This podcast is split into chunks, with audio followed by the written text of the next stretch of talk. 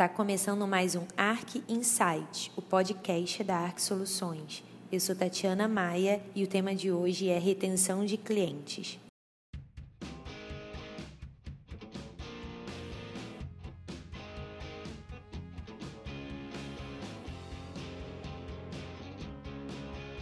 Como evitar perda de clientes. A verdade é que toda empresa perde cliente, o nosso trabalho é evitar que esse número cresça. Então, cada vez mais reduzir a quantidade de perda de cliente. Muitas vezes, é, dependendo do, do serviço que a empresa oferece ou o produto que ela vende, a perda do cliente vem de algum fator externo. Mas quando você perde a partir de um erro teu, de, um, de uma falta de compromisso, é, com o que você prometeu, você tem que lidar com essa perda como um aprendizado. Então, assim, durante o caminho, né, durante todo o processo da empresa, durante a história da empresa, você com certeza vai ter alguns casos de perda de cliente, ou por um erro teu, ou por um fator externo. E isso precisa estar muito bem alinhado. A partir do momento que você identifica o problema que aconteceu com a perda de um cliente, ou se esse problema se repete com frequência, você precisa tomar algumas atitudes e ações inteligentes para reduzir o churn no SaaS quando for um pagamento recorrente, ou para fazer o teu cliente voltar a comprar na sua loja.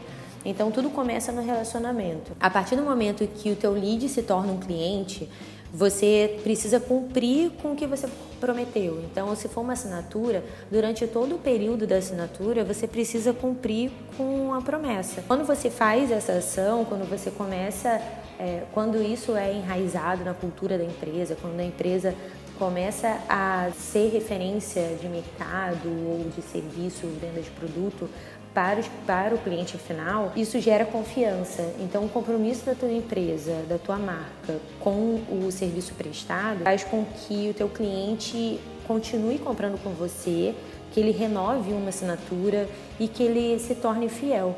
Né? A gente sabe que a fidelização ele é um passo além, né? É quando o seu cliente já reconhece a sua marca, ele acredita e propaga ela para outras pessoas.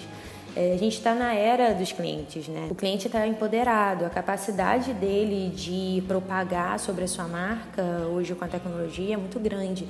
Então você precisa ter uma capacidade de ouvir e ajudar, identificar os problemas que a tua empresa pode ter cometido, que você possa ter cometido e resolver e até atender a necessidade do teu cliente nesse momento. É, a gente sabe que financeiramente a retenção é mais barata do que captar novos clientes. Né? Alguns indicadores são super importantes. Você precisa saber a média de tempo que o seu cliente fica com você, qual é o lifetime value do seu cliente, quanto você fatura com ele. E todas as áreas precisam estar envolvidas. Não pode ser um, um, um fator uma meta só de vendas, mas de todas as áreas da empresa, fazer com que o sucesso do, da fidelização, do, da, do, do serviço prestado esteja enraizado dentro da empresa, em todas as etapas. O problema é que algumas empresas só tomam atitudes e ações para reter o cliente no momento que ele está cancelando um serviço.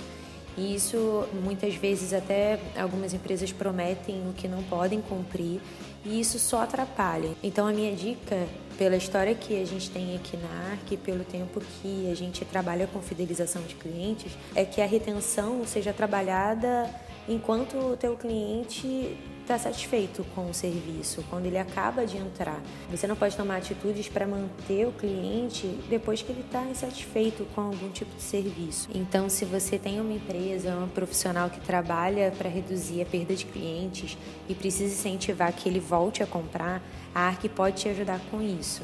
Acesse o nosso site que eu coloquei na descrição desse podcast e entre em contato com a gente. O nosso time vai entender a sua necessidade e identificar como a gente pode te ajudar. E se você quiser conhecer um pouco mais sobre a ARC, acesse as nossas redes sociais. Nós somos ARC Soluções em todos os canais. Espero que você tenha tido insight.